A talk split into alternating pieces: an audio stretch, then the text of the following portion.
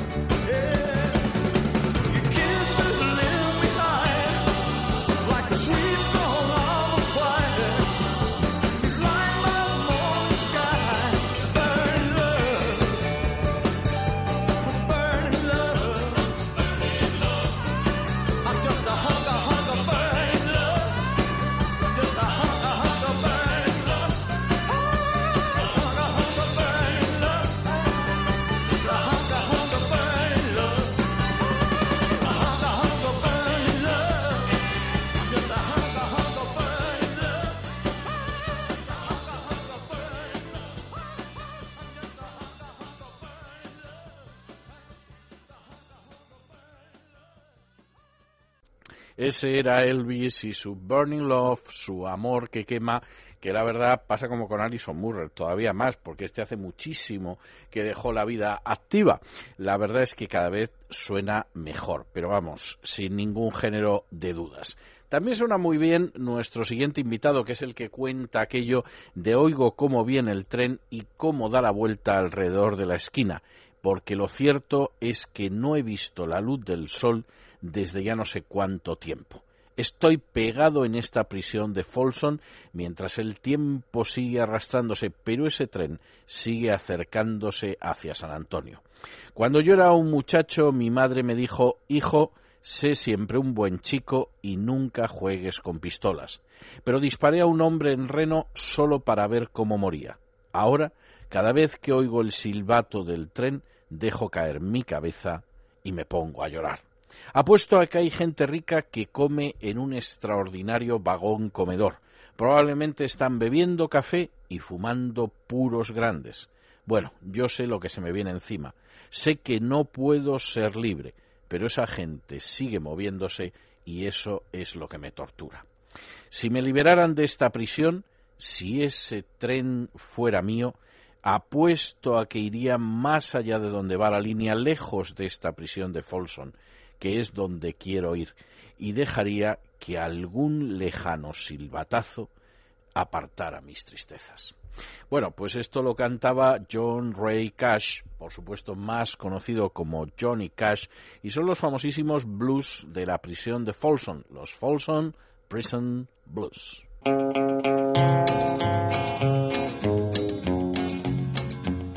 I hear the train a it's around the bend, and I ain't seen the sunshine since I don't know when. I'm stuck in Folsom Prison, and time keeps dragging on. But that train keeps rolling on down to San Antone. When I was just a baby, my mama told me, son, always be a good boy, don't ever play with guns. But I shot a man in Reno just to watch him die. When I hear that whistle blowing, I hang my head and cry.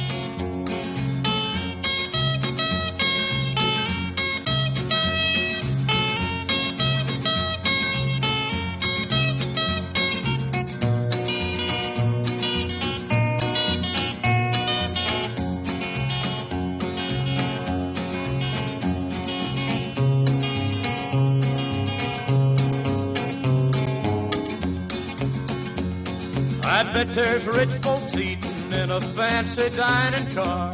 They're probably drinking coffee and smoking big cigars. Well, I know I had it coming. I know I can't be free. But those people keep a moving, and that's what tortures me.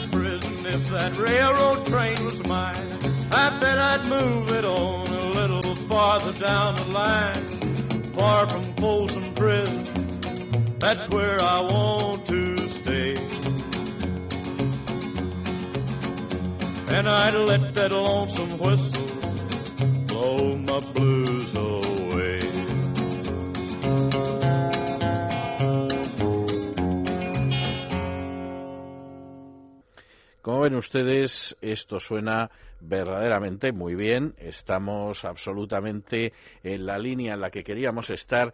Y vamos a seguir con nuestro siguiente invitado, que aunque parezca mentira, nació antes que los dos invitados anteriores, es decir, que Elvis Presley y Johnny Cash. Ustedes saben que aunque Johnny Cash vivió bastantes más años que Elvis, eran coetáneos Incluso hubo una época en que hacían giras juntos y en esas giras estaba además Waylon Jennings y estaba además Jerry Lee Lewis. Era el famosísimo cuarteto del millón de dólares, como los llamaban algunos, Pero antes de que aparecieran Elvis y, Johnny, con quien ya había que encontrarse en la música country es con nuestro siguiente invitado. Nuestro siguiente invitado se llamaba William Smith Monroe, aunque era más conocido como Bill Monroe, y había nacido en Jerusalem Ridge, cerca de Rosine, que es una población en Kentucky, en Estados Unidos, el 13 de septiembre de 1911. Moriría también en el sur profundo, concretamente en Springfield, en Tennessee, un 9 de septiembre de 1996. Es más, él es un personaje que no solamente es que tocaba multitud de instrumentos que iban desde el violín a la mandolina, pasando por el acordeón, la guitarra o la armónica, sino que además era un personaje que creó un subgénero dentro de la música country, lo que se ha dado en llamar el bluegrass.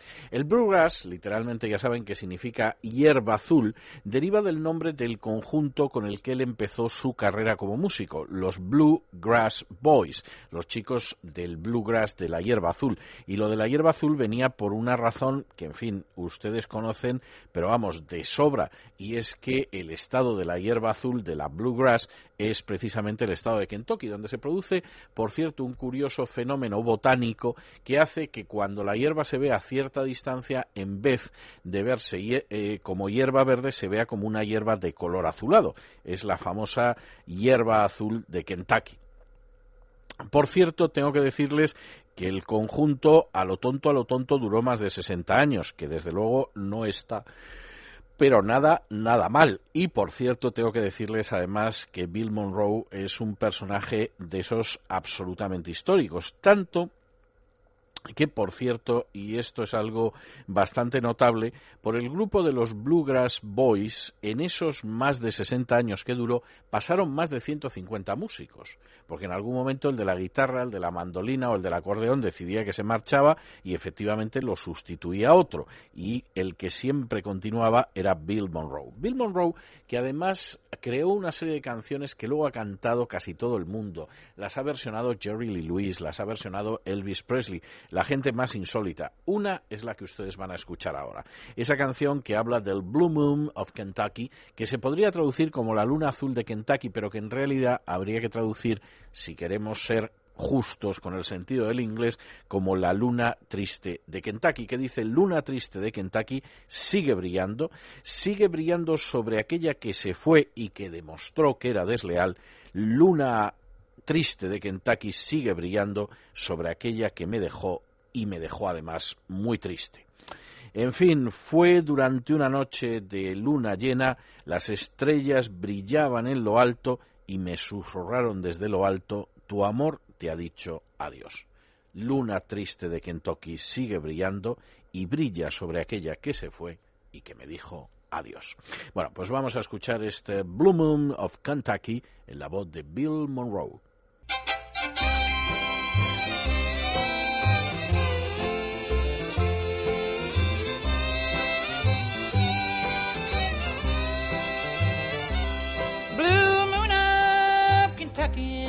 Keep on shining. Shine on the one it's gone and proved untrue.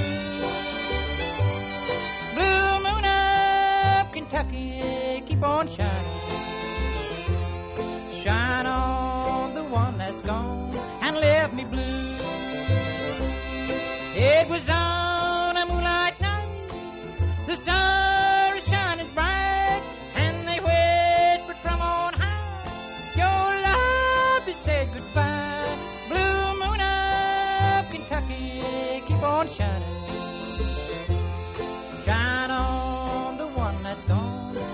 goodbye.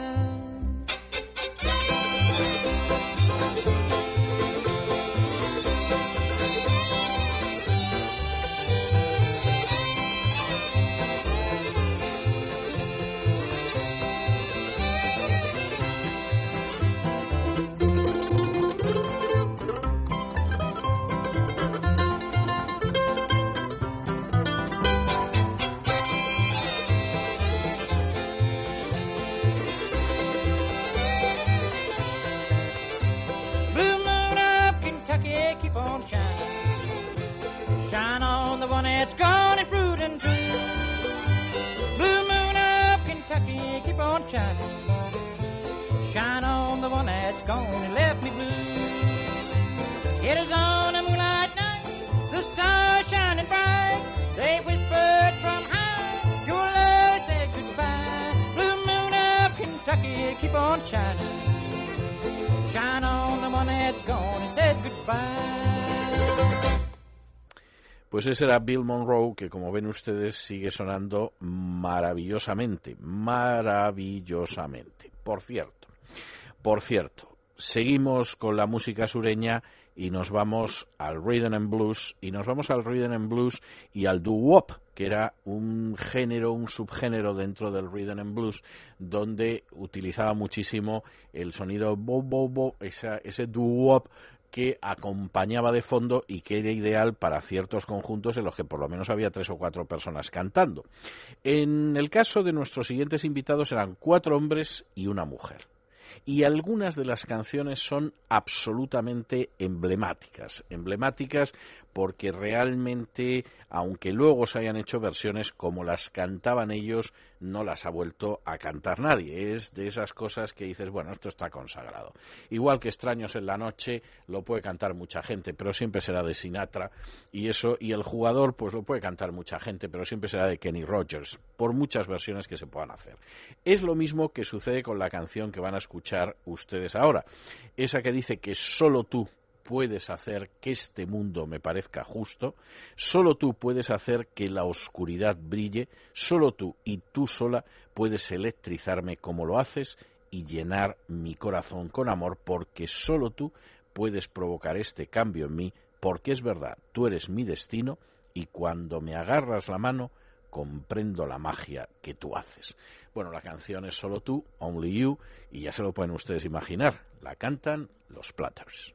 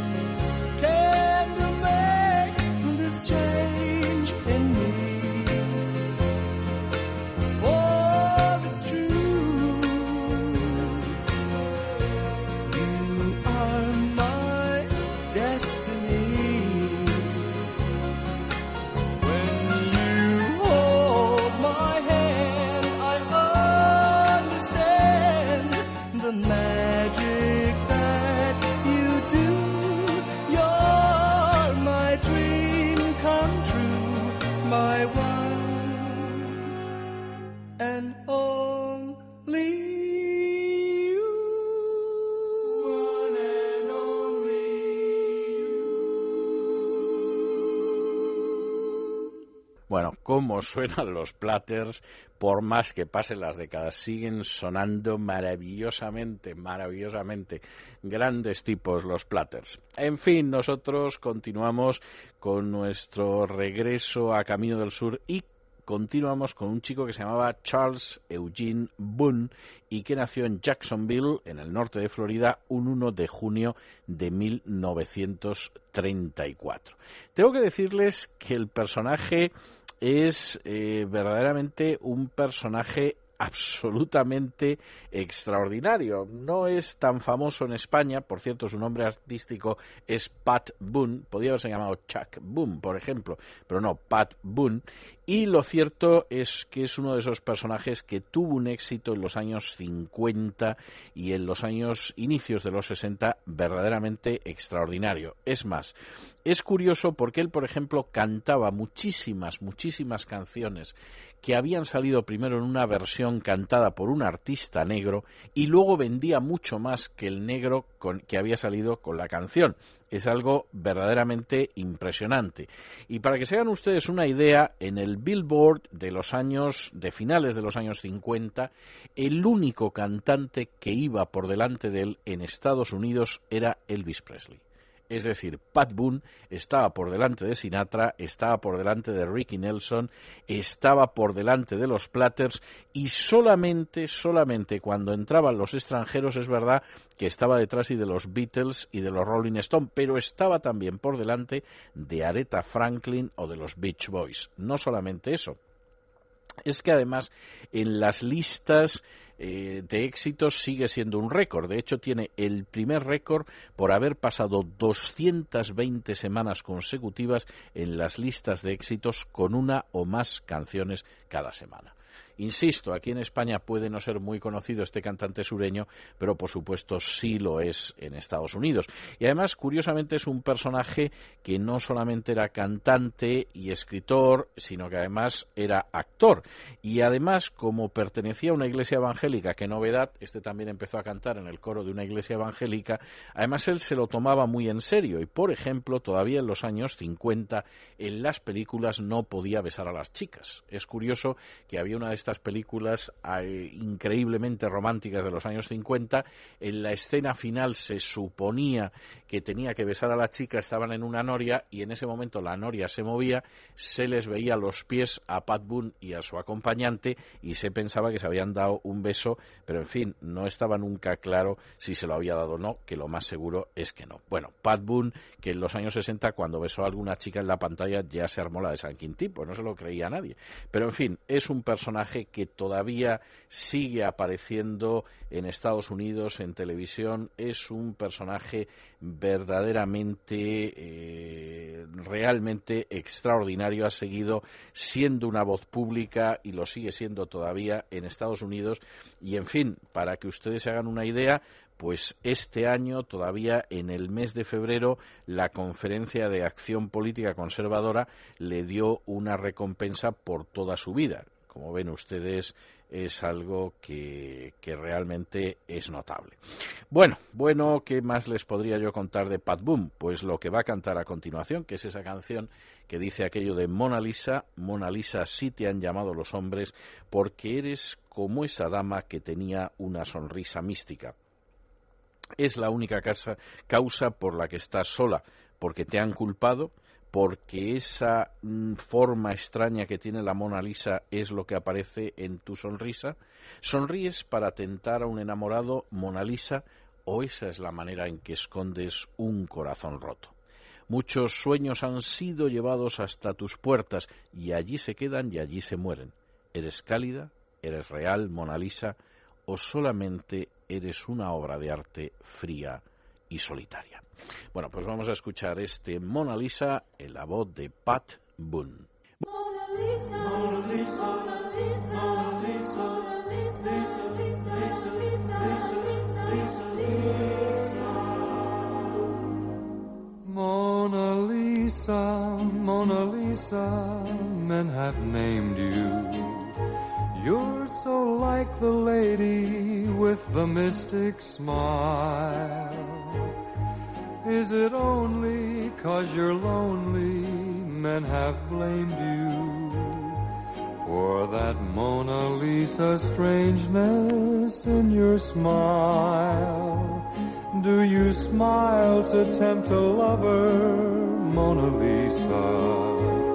Or is this your way to hide a broken heart? Many dreams have been brought your doorstep.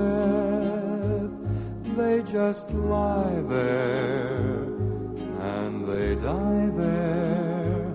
Are you warm? Are you real, Mona Lisa? Or just a cold and lonely, lovely work of art?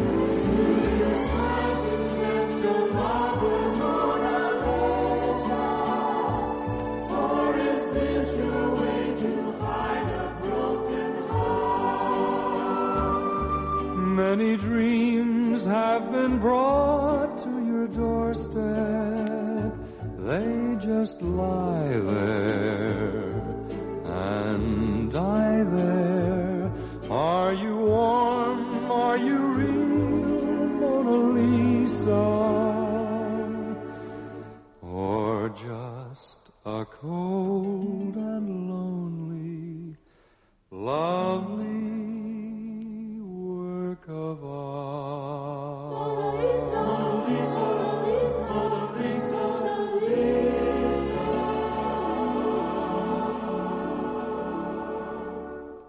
Bueno, pues ya estamos de regreso con nuestro regreso a Camino del Sur. Y lo vamos a hacer con una canción que la verdad es que nadie sabe exactamente quién la compuso, en qué fecha, que inicialmente, inicialmente fue un éxito de la música en clave de blues, ritmo sureño donde los haya, y que en un momento determinado pues acabó incluso en una versión de balada country o incluso en una versión pop, porque la canción es magnífica. Es esa que anuncia que hay una casa en Nueva Orleans que la llaman el Sol Naciente y que ha sido una ruina para muchos pobres muchachos, y yo, Dios lo sabe, soy uno de ellos. Mi madre era sastra, me, cocí- me cosía mis nuevos pantalones vaqueros y mi padre era un jugador en Nueva Orleans. Ahora bien, lo único que necesita un jugador es un traje y un baúl. Y la única cosa con la que se siente satisfecho es con estar borracho. De manera que madre di a tus hijos que no hagan lo que yo he hecho, pasar sus vidas en el pecado y la miseria en la casa del sol naciente. Porque hay una casa en Nueva Orleans y la llaman el sol naciente, y ha sido la ruina de muchos pobres muchachos. Y Dios lo sabe, yo soy uno de ellos. Bueno, pues vamos a escuchar este The House of the Rising Sun, la casa del sol naciente, en la versión de The Ventures.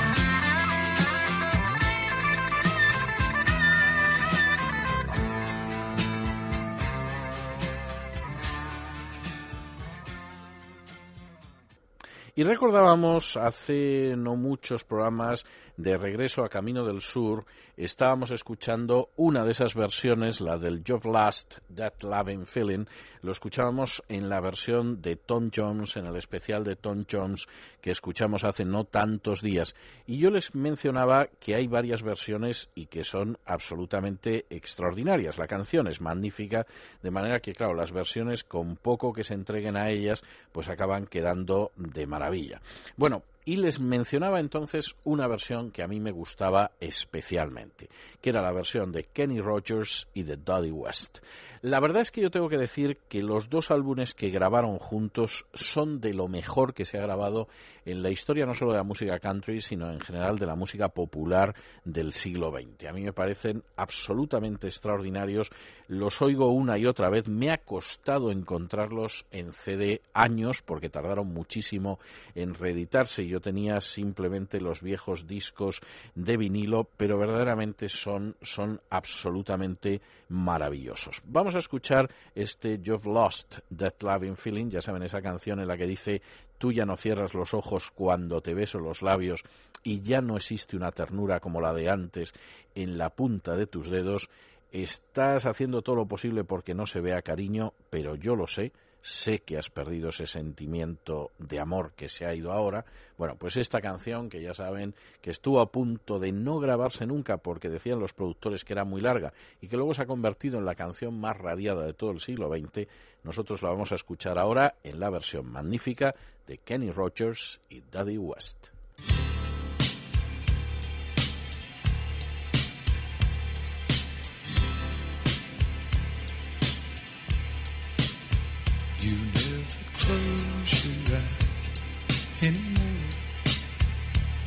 Your lips. And there's no tenderness like before in your fingertips. You're trying hard not to show, baby.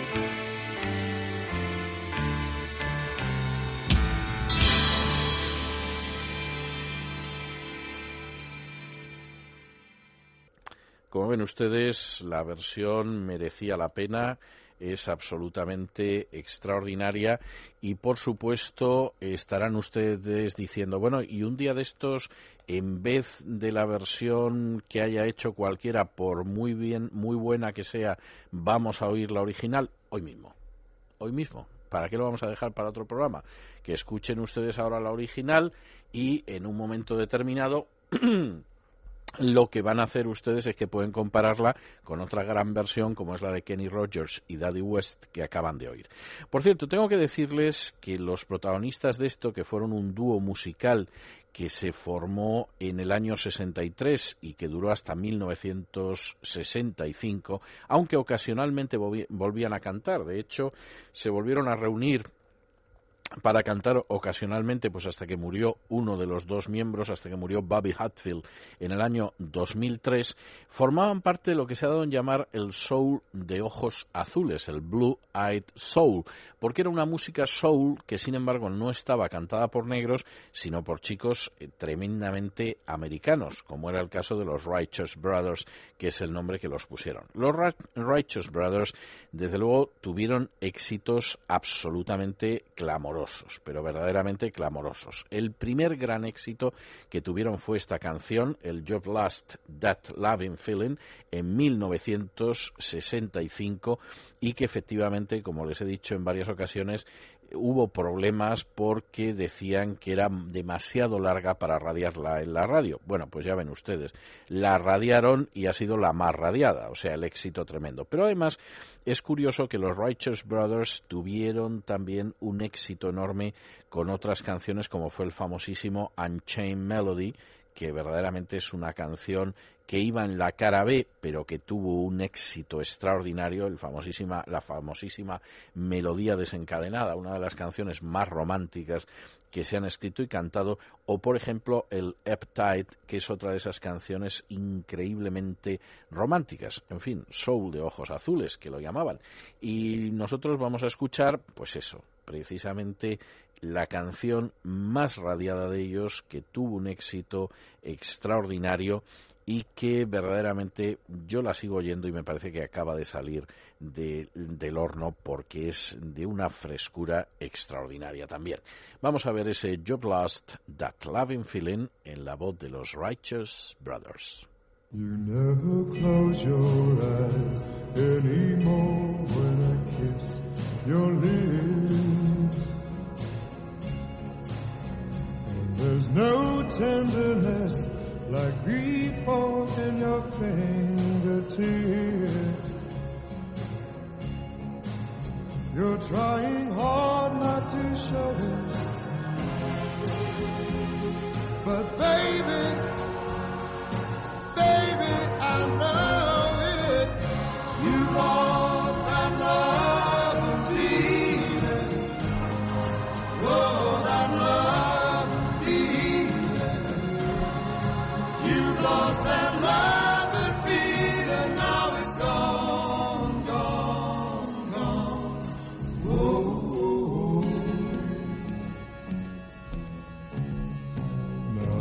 there's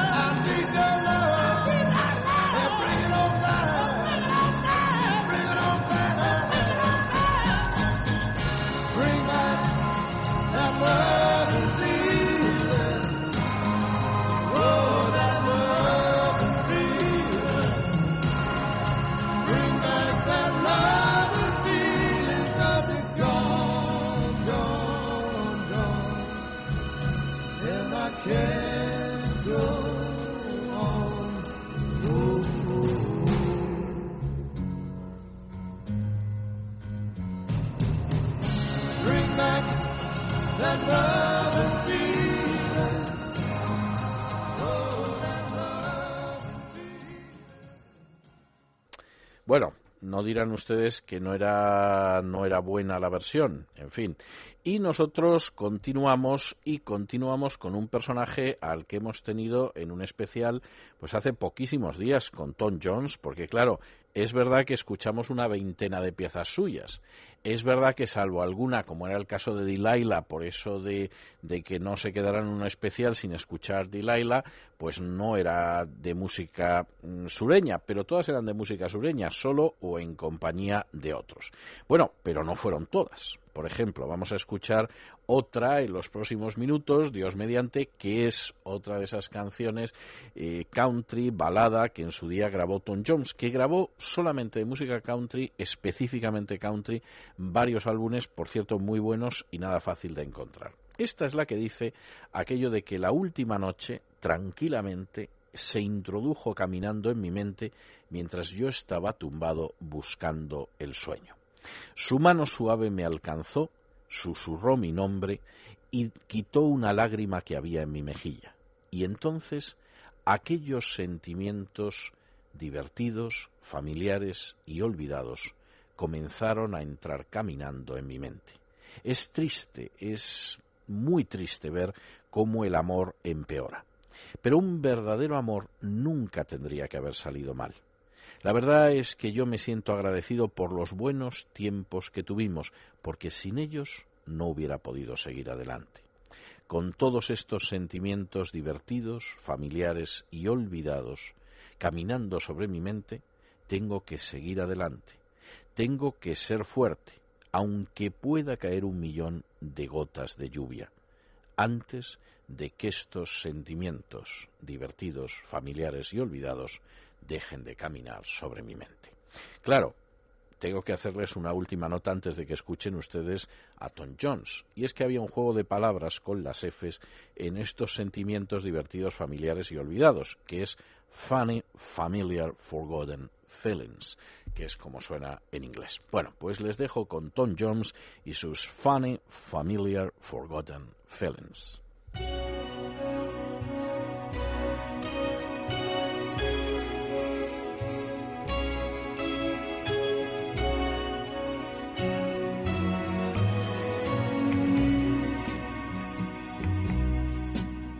Last night, quietly, she walked through my mind as I lay searching for sleep. Her soft hand reached out. She whispered my name as she brushed a tear from my cheek. And then those funny, familiar, forgotten feelings start walking all over my mind. It's sad, so sad to watch love go true love would not have gone wrong. I'm just thankful for the good times we've had, for without them I could not go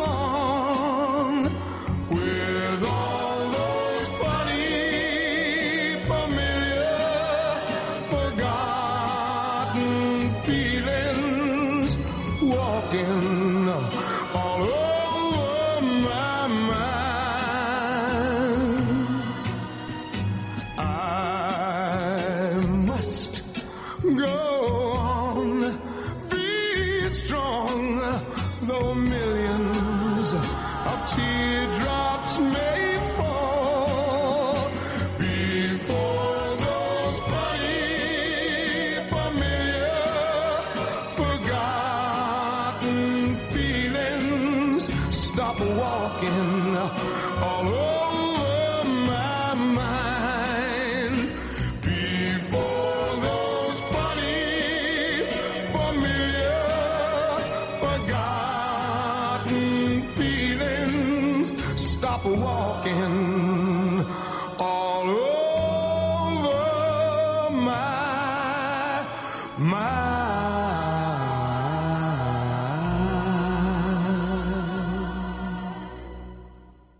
Y como ustedes se pueden imaginar, no solamente Tom Jones hizo fortuna en el terreno de la música country, no teniendo nada en absoluto de sureño, vamos, en todo caso del sur de Gales, como mucho.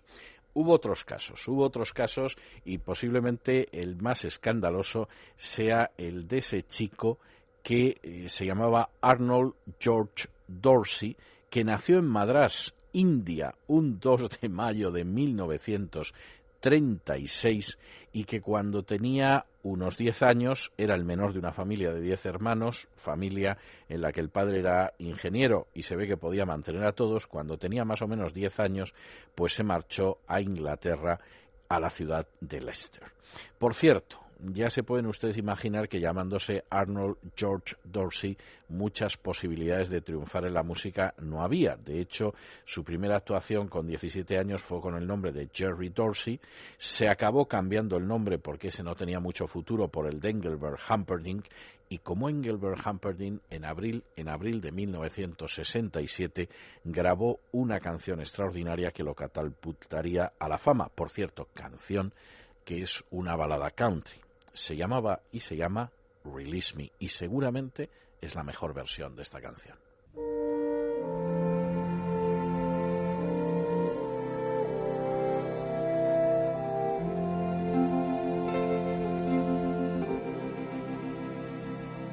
Please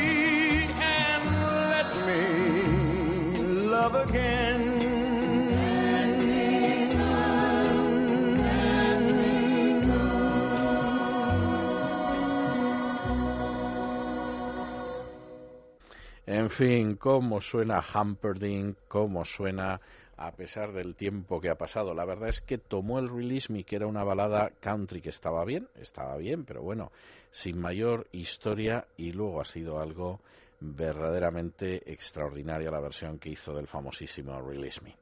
Continuamos nuestro camino por regreso a Camino del Sur y nos vamos, pues ni más ni menos que a Roswell, en Nuevo México, no para encontrarnos con los extraterrestres que nunca aterrizaron allí, a pesar de lo que creen muchos, sino para encontrarnos precisamente con un chico que era hijo de un oficial de las Fuerzas Aéreas e instructor de vuelo. Eso sí, él no estaba por ser de las Fuerzas Aéreas e instructor de vuelo, pero curiosamente acabaría su vida cuando estaba volando en un aparato y en unas circunstancias que nunca han quedado establecidas del todo. Hay quien dice que el aparato se estropeó, hay quien dice que se quedó sin combustible. En cualquiera de los casos, lo cierto es que murió prematuramente en un accidente aéreo cuando tenía tan solo 52 años. Estamos hablando de Henry John Deutschendorf Jr., más conocido como John Denver. En fin, se estrelló en un avión experimental de fibra de vidrio en un Rotten Lawn E6 sobre la costa de Monterrey, en California, y por supuesto ya se había convertido a esas alturas más que de sobra en una leyenda dentro de la música country e incluso en el poeta oficial del estado de Colorado. Por cierto, estado de cuya capital Denver tomó el, el apellido artístico. Nosotros vamos a escuchar una de las canciones de John Denver verdaderamente hermosa y que además tiene mucho que ver con la idea del volar, que es esa que dice todos sus días se han ido suaves y con nubes, todos sus sueños se han secado, todas sus noches se han ido tristes y sombrías. Está ya lista para volar, para marcharse volando. La vida en la ciudad puede enloquecerte porque los sonidos de la arena y del mar, la vida de arriba, que te lleva arriba y abajo, puede hacer que tengas mucho hambre por cosas que nunca llegas a ver. Vuela, vuela. En este mundo no hay nadie tan solitario como ella. No hay ningún sitio a donde ir y no hay ningún sitio donde ella no preferiría estar. Sigue buscando enamorados y niños que juegan. Sigue buscando los signos de la primavera. Escucha la risa y los sonidos de la danza. Escucha cualquier cosa vieja. Echa a volar. Bueno, pues nosotros vamos a escuchar este Echa a volar o vuela este Fly Away, canción, por cierto, muy dulce en la voz de John Denver.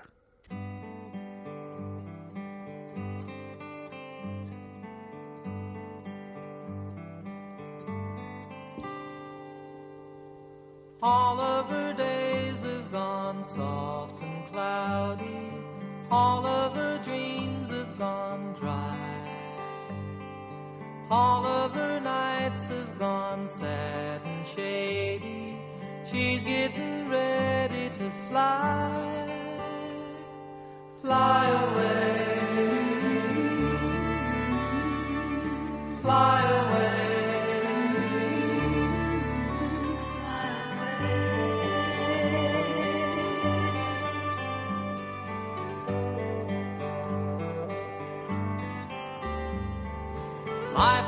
City can make you crazy. The sounds of the sand and the sea. Life in a high rise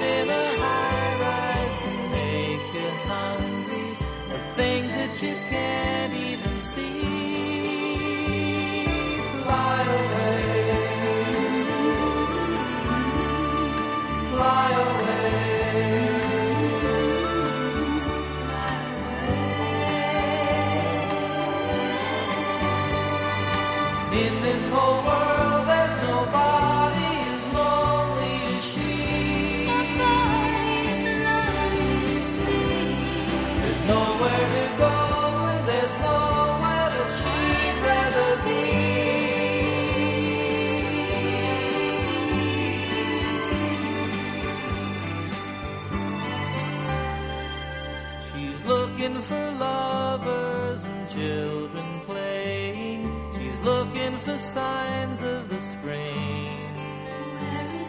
She listens for laughter and sounds of dancing. She listens for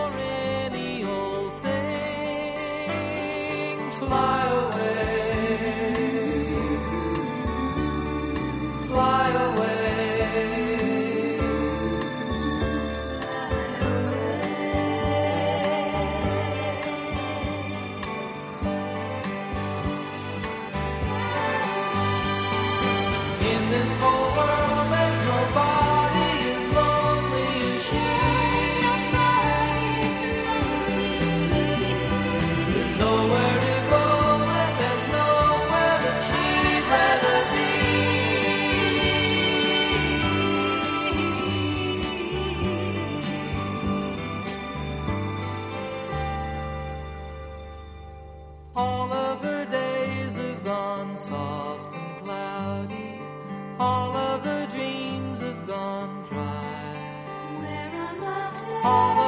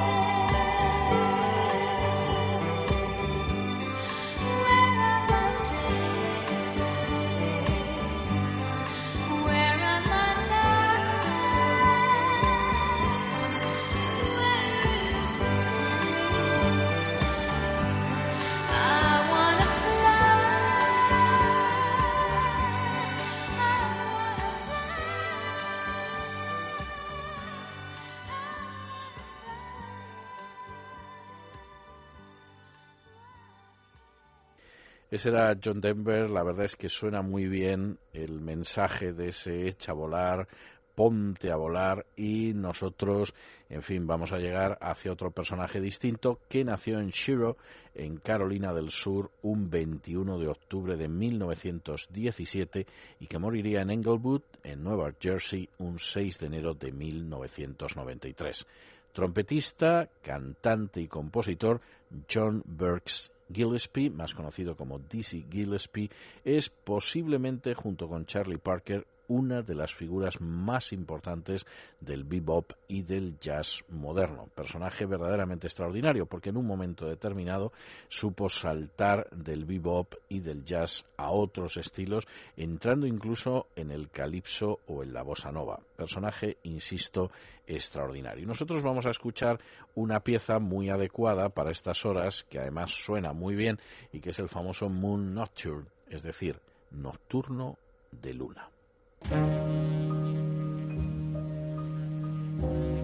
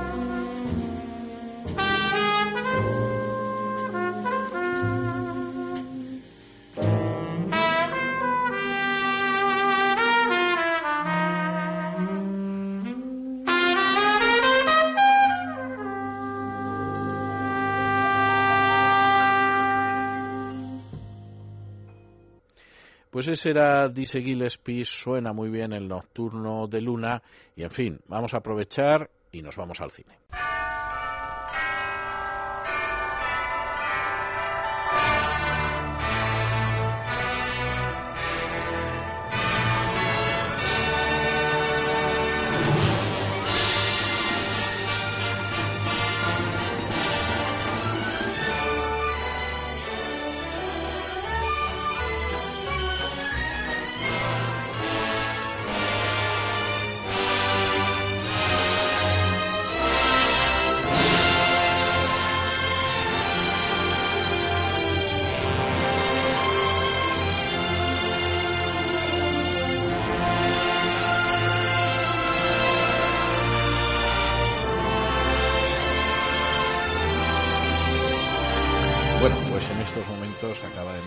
Absolutamente rutilante, bueno, más guapa que nunca, me atrevería yo a decir, por la puerta del estudio la dama Isabel Pintor, que vamos a ver qué película nos trae. Ya saben ustedes que esta siempre es una película que escoge la dama Galina Kalinnikova, a veces está inspiradísima y a veces parece que se han puesto de acuerdo eh, tanto ella como Isabel Pintor en que yo no dé con la película ni a tiros. Pero en fin, vamos a ver, vamos a ver cómo va en el programa de hoy. ¿Qué tal, Isabel?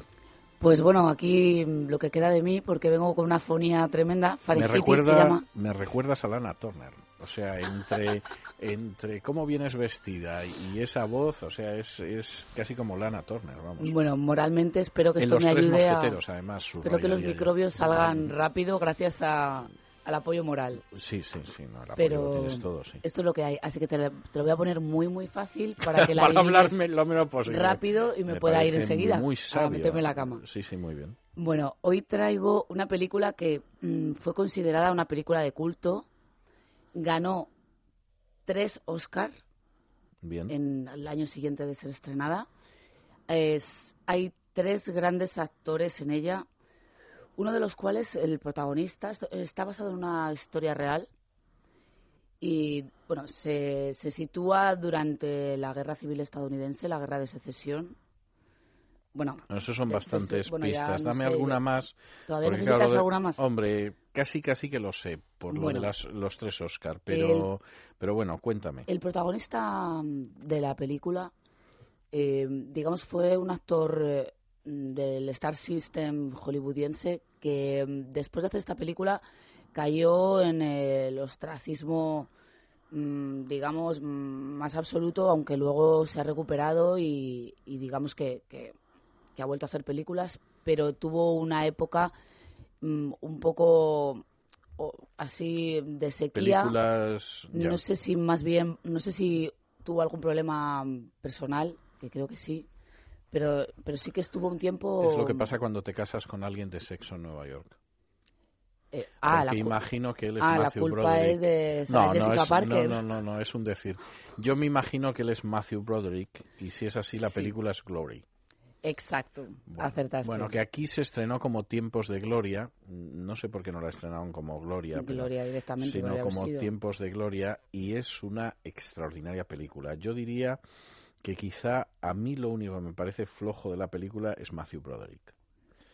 A mí Matthew Broderick es que no consigue convencerme Bueno, en, en, ningún esta papel. película está bastante mejor que en otras. Que en otras, sí. Porque también ha hecho alguna película últimamente, la de las mujeres perfectas con Nicole Kidman, por ejemplo, que es que era tal tontería de película que es que... Mm, Esa es una película muy interesante. Lo que pasa que las eso que es la Stepford Wives, que es como se llama en inglés, las mujeres de las esposas de Stepford, es una versión de una novela de la autora de La semilla del diablo que fue tan enormemente popular en Estados Unidos en su momento que de hecho la expresión Stepford Wife ha pasado al lenguaje en los Estados Unidos. Lo que pasa es que hay una versión anterior que es la buena, que es bastante fiel a, a la versión original y que estaba protagonizada por Catherine Ross. Entonces es una versión de los años 70, muy difícil de encontrar. Yo la conseguí encontrar en Francia, pasmate en DVD, y la compré. Y entonces es una versión, si se quiere, más modesta, pero es muy fiel a la versión original, a la novela, y está muy bien. Y Catherine Ross estaba espléndida. Y entonces aquí decidieron hacer una versión políticamente correcta de la novela, con lo cual la estropearon. Es decir, no, se han gastado mucho más en medios increíble. y todo, pero han estropeado la cuestión. Y Matthew Broderick está flojo porque él es flojo. Es más, yo creo que lo que más me ha gustado a mí de Matthew Broderick fue Lady Halcón, porque hacía el papel del ladrón aquel que encajaba bastante, que no me acuerdo si se llamaba ratón en la versión original, no recuerdo bien, y es el ladrón que, que va acompañando a Rutger Hauer y a Michelle Pfeiffer y les ayuda en Lady Halcón. Y luego él hizo, cuatro años después, en el 89, Glory, que yo creo que no está mal, pero es que es poco convincente. Es decir, yo creo que él ha, ha tenido papeles que otro actor los hubiera hecho muchísimo mejor. Por ejemplo, El balneario de Battle Creek, que a mí me parece una película extraordinaria que aquí pasó sin pena ni gloria y que está basada en un hecho real, que es en la vida de Kellogg y todo lo demás, pues él hacía un papel que quedaba muy flojo. O sea, a mí me parece que él es un personaje que da una sensación de endeblez que a lo mejor es un poco por el cara de físico, niño, sí es la sigue teniendo. Pero en los productores, en la película que también él hizo el musical en Broadway, está estupendo. Es que yo no creo que sea mal actor. La cuestión, cuestión aparte es que a mí me acabe de, de convencer que no me convence. Hombre, en esta película tiene cierta lógica la elección, Sí. porque el papel que le encarna, que es el de Robert Gould Shaw, Sí. pues era un personaje muy jovencito, o sea, de Sí. veintipoquísimos años. Y entonces eh, a él le nombran coronel de un regimiento, que era el 54 de Massachusetts, que fue el primer regimiento que se hizo con combatientes negros, que se pensó en un primer momento que no entraran en combate, porque había mucho miedo y eso aparece en la película, además, al hecho de que los combatientes negros al entrar en el sur se dedicaran al saqueo, al expolio y al asesinato como represalia, y entonces había mucho miedo. Incluso se pensaba que la defensa de los sureños iba a ser mucho más encarnizada si tenían que combatir a negros. Y entonces al final se tomó la medida fundamentalmente por razones políticas, porque había muchas presiones para que los negros que estaban en estos regimientos al final pudieran combatir. De hecho, cuando acabó la guerra entre los estados, pues eh, habían muerto negros treinta y tantos mil, del orden de unos treinta y siete mil negros. Y ese es un elemento que aparece aquí, ¿no? Luego, además, eh, aparece otro episodio que es tremendo, que es el clímax de la película, que es eh, cuando atacaron Fort Wagner, que era un, un bastión confederado, no vamos a contar cómo acaba el ataque, pero es uno de los elementos importantes, y efectivamente es un episodio muy marginal, si se quiere, pero que está muy bien narrado. Mm, Yo diría que muchísimo mejor que, que Matthew Broderick están los negros, es decir, está fantástico de sargento negro Morgan Freeman, que yo creo que hace uno de los papeles que después lo van a catapultar en otras direcciones y está muy bien. Es decir, un personaje que es veterano, que está soñando con la idea de la emancipación, etcétera, etcétera, y está muy bien, pues un Denzel Washington bastante joven, que además encarna a un esclavo que ha huido en varias ocasiones, que lleva las huellas de que lo han lo han azotado en varias ocasiones, que está muy bien y que le dieron el Oscar además Sí. por al Mejor actor secundario, secundario, sí, señor. por esta película, ¿no? Denzel Washington, que siempre ha dicho que su punto de referencia había sido Sidney Poitier, como muchos otros actores de de la época y que curiosamente le encarna aquí a un personaje que recuerda, aunque, aunque son personajes distintos, pero recuerda mucho a uno de los primeros papeles que hizo Sidney Poitier en una película mm, que a mí siempre me ha gustado mucho, pero que tuvo mucho menos éxito del que se pensaba en una película que en inglés se llamaba Band of Angels, que protagonizaba Clark Gable y aparecía Sidney Poitier como hijo adoptivo suyo. Es decir, eh, Clark Gable es un antiguo traficante de esclavos que tiene unas plantaciones en Luisiana en la época de la Guerra Civil y entonces en una de las expediciones que hacen a África por esclavos hay un niño al que cogen y entonces él decide adoptarlo y es Sidney Poitier. Y entonces en un momento de la película, cuando estalla la guerra civil, Sidney Poitier se va de la plantación y entra en precisamente en la en el ejército de la Unión con la idea de derrotar a, Clark Gable, ¿no? Y en un momento determinado llega con el ejército de la Unión hasta la plantación de Gable con la idea de ahorcarlo, además.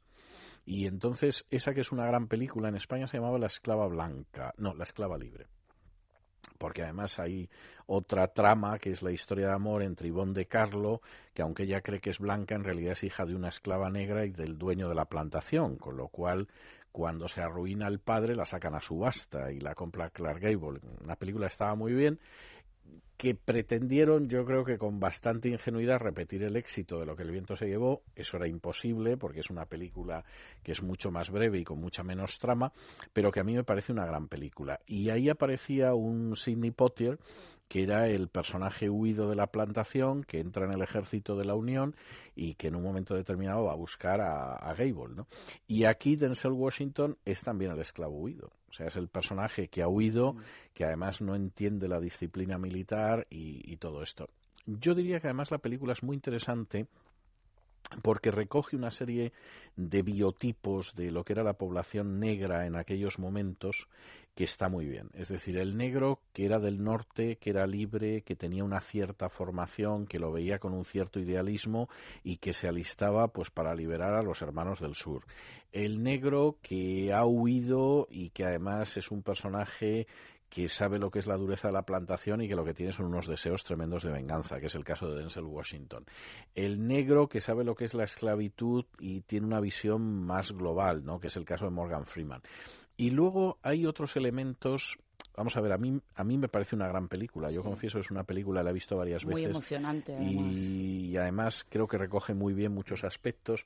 Pero, por ejemplo, uno de los aspectos es el culto que tienen los negros, que en un momento determinado están cantando y al mismo tiempo leen la Biblia, etcétera, etcétera. Y que eso capta muy bien lo que es el espíritu de las iglesias negras en el sur de los Estados Unidos. Es decir, la idea de esos negros que se reúnen y están cantando y de pronto paran la canción y uno lee de la Biblia y otro de pronto comenta no sé qué y hay quien se pone a, a orar por algo, etcétera. Sí. Eso está En magníficamente momentos reflejado. preciosos que están frente a una, una hoguera todos alrededor. Exactamente. Y mientras eh, hacen los ritmos con las palmas, eh, uno de ellos va relatando su, su vida. Sí, sí, sí. Y es realmente bonito. Es vamos. muy bonito, es muy Dices, bonito. pero esto lo harán en la, en la Eso- sí, realidad sí, eso porque está totalmente tomado de la mezclan realidad. un sentido del ritmo y una Sí. musicalidad con, con contar una, una cosa real. Sí, eso es un culto religioso habitual en, en las iglesias evangélicas negras del sur de Estados Unidos y, y en la película está muy bien reflejado. Es decir, lo que aparece ahí es, está muy bien reflejado. Luego, vamos a ver, hay muchas referencias ahí a la Biblia, etcétera, que el que no lo conozca el texto, pues a lo mejor las pierde. Pero, pero está muy bien reflejado. Ese es uno de los elementos que está muy bien reflejado. Y luego está muy bien reflejado también, por ejemplo, la idea del temor a las unidades negras. Es decir, eh, los oficiales son oficiales blancos, hay una insistencia en que no hay oficiales negros, hay el miedo a que los negros en un momento determinado eh, saquen las propiedades de los sureños o violen a mujeres blancas, etcétera, y eso aparece también muy bien recogido en la película. Yo creo que es una película que está muy bien trazada, tiene el elemento, si se quiere, políticamente correcto de, poner el foco sobre una minoría, como fue el caso de, de los negros, es decir, mm, vamos a ver, 37.000 muertos es una cifra no pequeña, pero hay que tener en cuenta que en la Guerra Civil Americana murieron no menos de, de 600.000 personas y en ese sentido pues es un porcentaje muy pequeño dentro de lo que fueron los combatientes o la población global. Pero aún así mm, yo creo que es una película que está muy bien. Y luego reproduce muy bien a personajes históricos que van más allá de Robert Gould Shaw, que es el papel de Matthew Broderick, pues reproduce muy bien, por ejemplo, a Ralph Waldo Emerson, que es un personaje prácticamente desconocido a este lado del Atlántico, sobre todo en la Europa continental, pero que tiene una enorme importancia en los Estados Unidos de la época, porque formaba parte de un movimiento espiritual que se llamaba el trascendentalismo, al que pertenecía, por ejemplo, también Walt Whitman, el, poeta, y al que pertenecía también, por ejemplo, Louise May Alcott, la autora de Mujercitas. Entonces es curioso cómo en las versiones de Mujercitas, solo en la última versión de hace unos años, de hace pocos años, eso aparecía. Es decir, en todas las versiones anteriores, ese elemento del trascendentalismo, de la búsqueda espiritual, etcétera, se quitaba para subrayar sobre todo el aspecto romántico. ¿no? la Mujercitas clásica donde aparecía Elizabeth Taylor de pelirroja y todo lo demás, y, y June Allison haciendo el papel de Joe, etcétera, que era una película deliciosa desde muchos puntos de vista, sin embargo, perdía totalmente esa visión. Y en esta última versión, donde hacía de la madre Susan Sarandon, sin embargo, sí recuperaba toda la referencia a los trascendentalistas y estaba pero muy bien. En fin, si te parece, vamos a escuchar algo de la banda sonora y concretamente de, eso que es la llamada a las armas, el Call to Arms, para que la gente se anime a ver Glory, que es una gran película.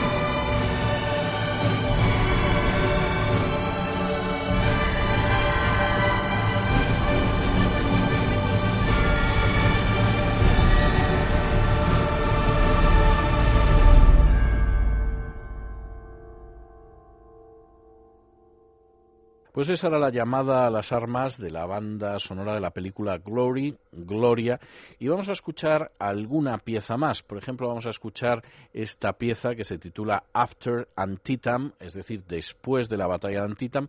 Por cierto, batalla bastante fallida, pero emblemática desde muchos puntos de vista. Fallida en el sentido de que ahí pudo aniquilar el ejército unionista del Potomac a las órdenes del general McClellan al ejército sureño del general Lee y en ese sentido fue fallida porque McClellan decidió no perseguir a Lee y la guerra se prolongó todavía más tiempo. Pero al mismo tiempo también batalla emblemática porque efectivamente el hecho de que pudiera detenerse la invasión del norte por las tropas sureñas fue aprovechado por el presidente Lincoln para firmar la promulgación de la proclama de emancipación de los esclavos, que es un episodio histórico. En fin, no nos enrollemos más con cuestiones históricas, con notas históricas, y vamos a escuchar este After Antietam.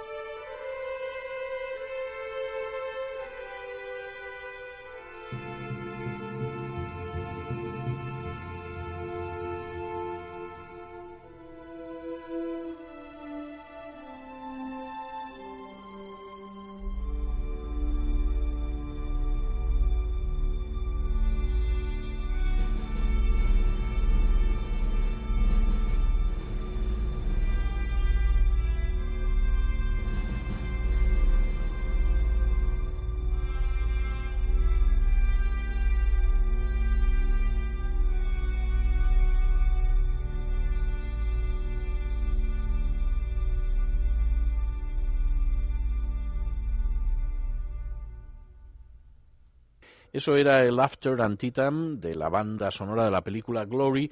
Y vamos a escuchar ahora una pieza muy interesante porque recoge mucho del espíritu de lo que fue, insisto, esto además para los dos bandos, la guerra civil americana. El sentido, sobre todo en el bando unionista, de que se estaba llevando a cabo el año del jubileo, es decir, ese año en el que, según lo que aparece en la Biblia, debía de liberarse a los esclavos.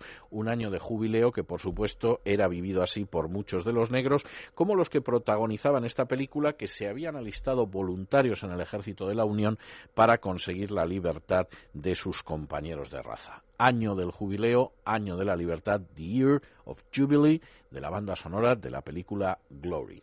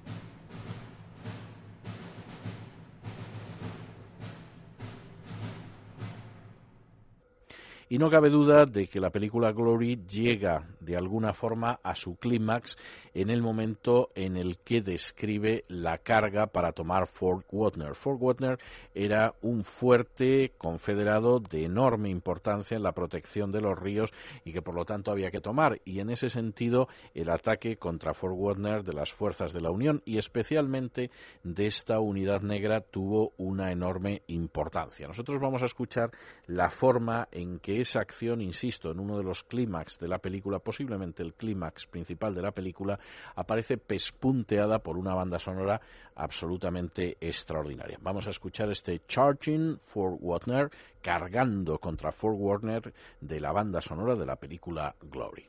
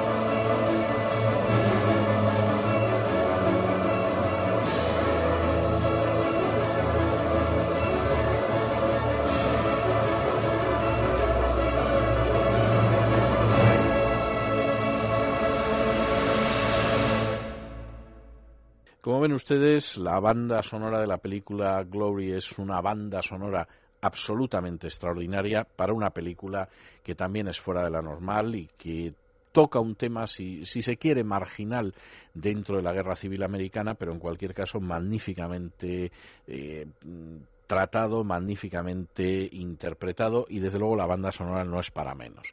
Nos vamos a quedar con ese sonido entre lo melancólico y lo épico con que cierra la banda sonora de la película Glory, con la que cierra eso que se llama en inglés los closing credits, que serían los títulos del final, que diríamos nosotros.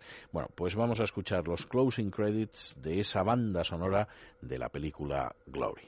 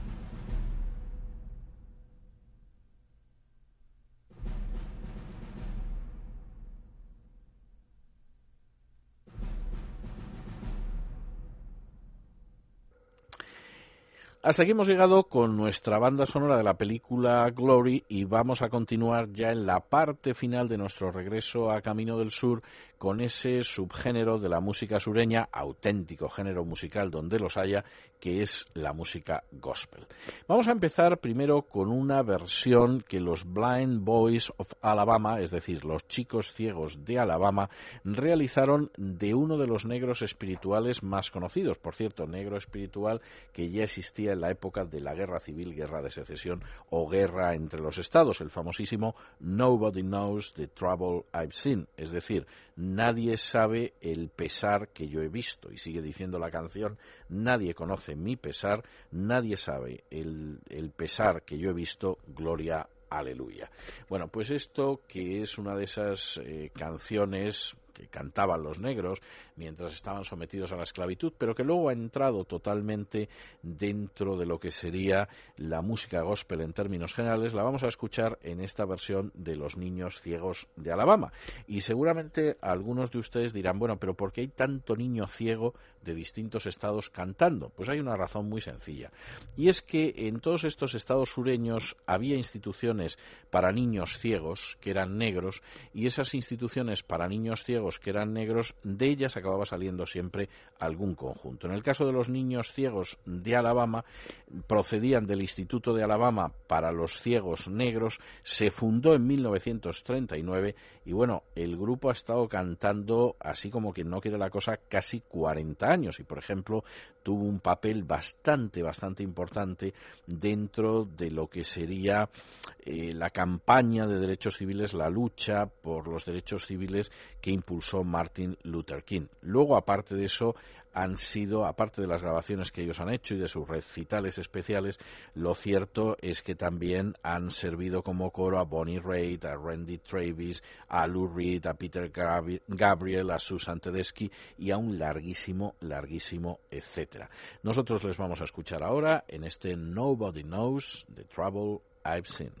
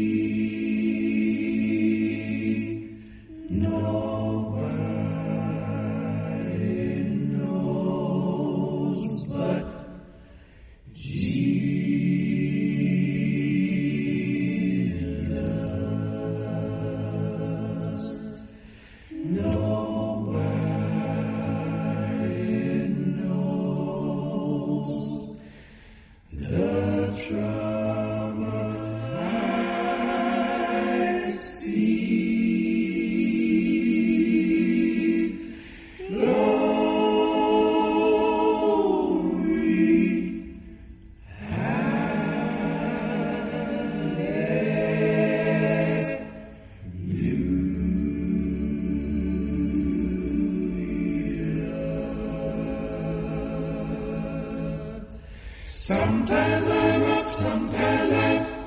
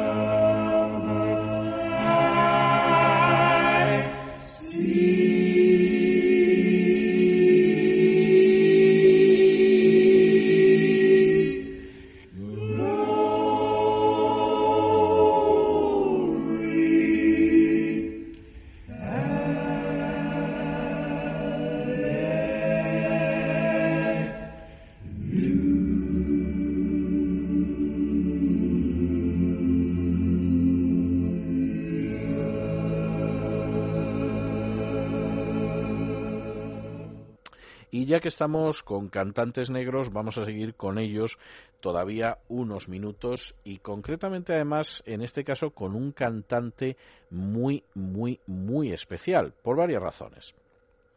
Muy especial, entre otras cosas, porque después de Elvis Presley ha sido el cantante de la RCA, de la RCA, que ha vendido más discos, con enorme diferencia, y eso desde mediados de los años 70. Después, porque es uno de esos personajes que realmente llama la atención. Es de los poquísimos, casi casi, hay quien dice que el único cantante negro de música country. Por cierto, muy bueno, tengo que decirles. Y en cualquiera de los casos es el único, el único de los cantantes negros que cantan música country que ha entrado en el Gran Ole Opry. Por cierto, en el Gran Ole Opry de Nashville, donde yo tuve la oportunidad de verlo personalmente, hará de estos, si no me falla la memoria, tres veranos y la verdad es que era sensacional. Es un hombre ya muy mayor, nació un 18 de marzo del 38, es decir, que los 70 no los cumple, y sin embargo, a pesar de eso, tenía una vitalidad verdaderamente extraordinaria. Había nacido en Sledge, en Mississippi, era uno de una familia de 11 hermanos, familia pobre de aparceros, pero sonaba muy bien. Y nosotros lo vamos a escuchar en una versión de una de las canciones por antonomasia de la música gospel o incluso, si ustedes quieren, de la música espiritual. Aquella canción que escribió el antiguo traficante de esclavos, pero luego convertido al Evangelio John Newton y que se llama Sublime Gracia, Amazing Grace, en la voz de Charlie Pride. Amazing grace, how sweet the sound that saved a wretch like me. I was lost, but now I'm found.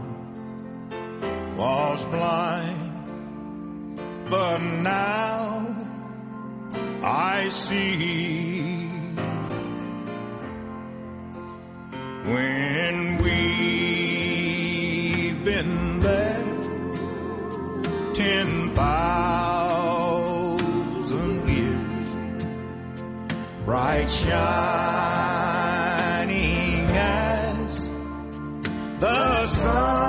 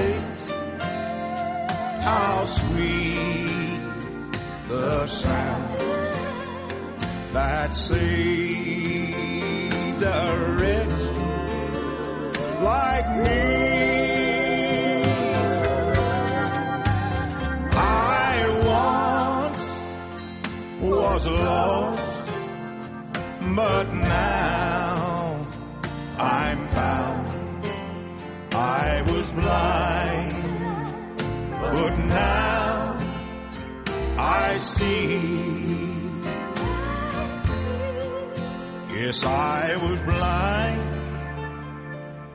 but now I see.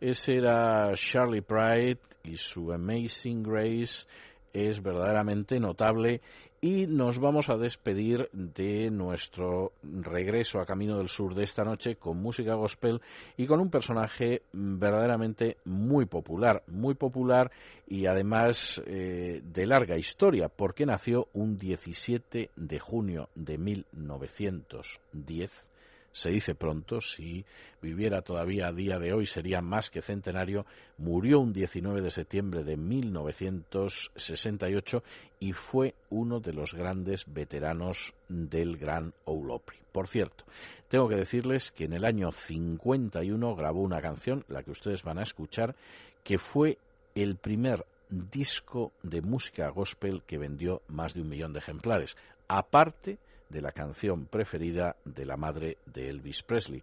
Tanto es así que Elvis estaba loco por grabarla, no le dejaban grabarla dentro de su casa discográfica y en un momento determinado la cantó en un programa de televisión y cuando empezaron a llamar diciendo que cuándo iba a salir el disco fue cuando le permitieron grabar música gospel. Y por cierto, hasta el día de hoy los discos más vendidos de Elvis Presley son los de música gospel. La canción es el famosísimo Peace in the Valley o There Be Peace in the Valley for Me, paz en el valle o habrá paz en el valle para mí, la canta Clyde Julian Foley, más conocido como Red Foley, y un cuarteto que le acompañaba que eran los Sunshine Boys.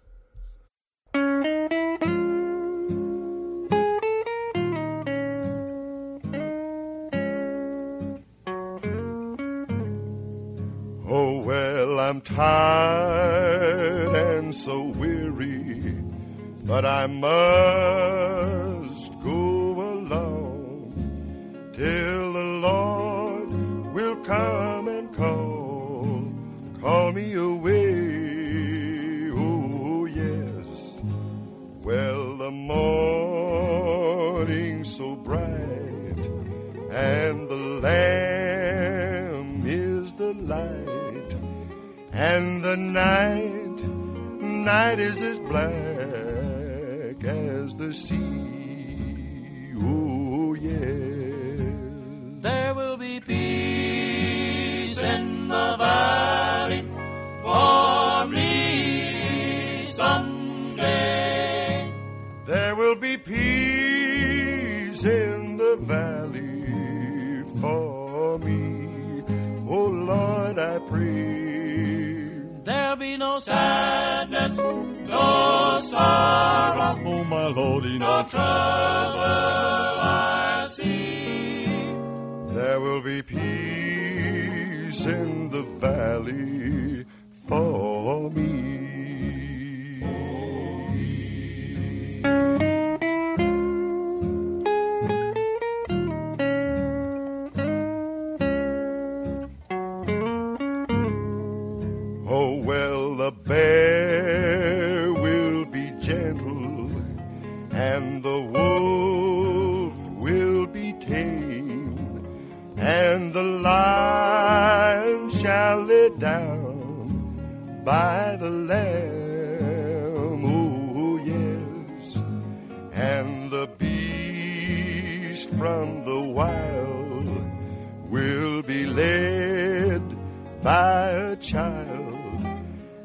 I'll be changed, changed from this creature that I am. Oh, yeah. There will be peace in the valley for me someday. There will be peace in the valley for me. Oh Lord, I pray. Sadness, no sorrow, Oh my Lordy, no trouble I see. There will be peace in the valley for me. For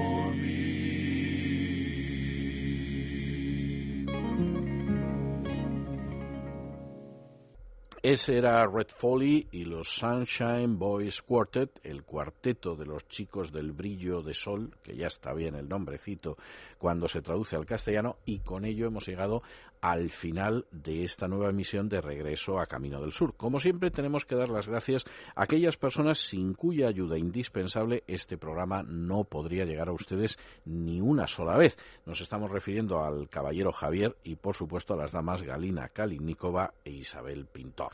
Les emplazamos para la semana que viene, el sábado a las 12, Dios mediante, por supuesto con la remisión del domingo. Y si quieren ustedes escucharnos en otro registro, estamos en esta misma sintonía de lunes a viernes de 8 a 12 de la noche en Es la Noche de César. Y como siempre, nos despedimos con una despedida sureña. God bless. Que Dios les bendiga.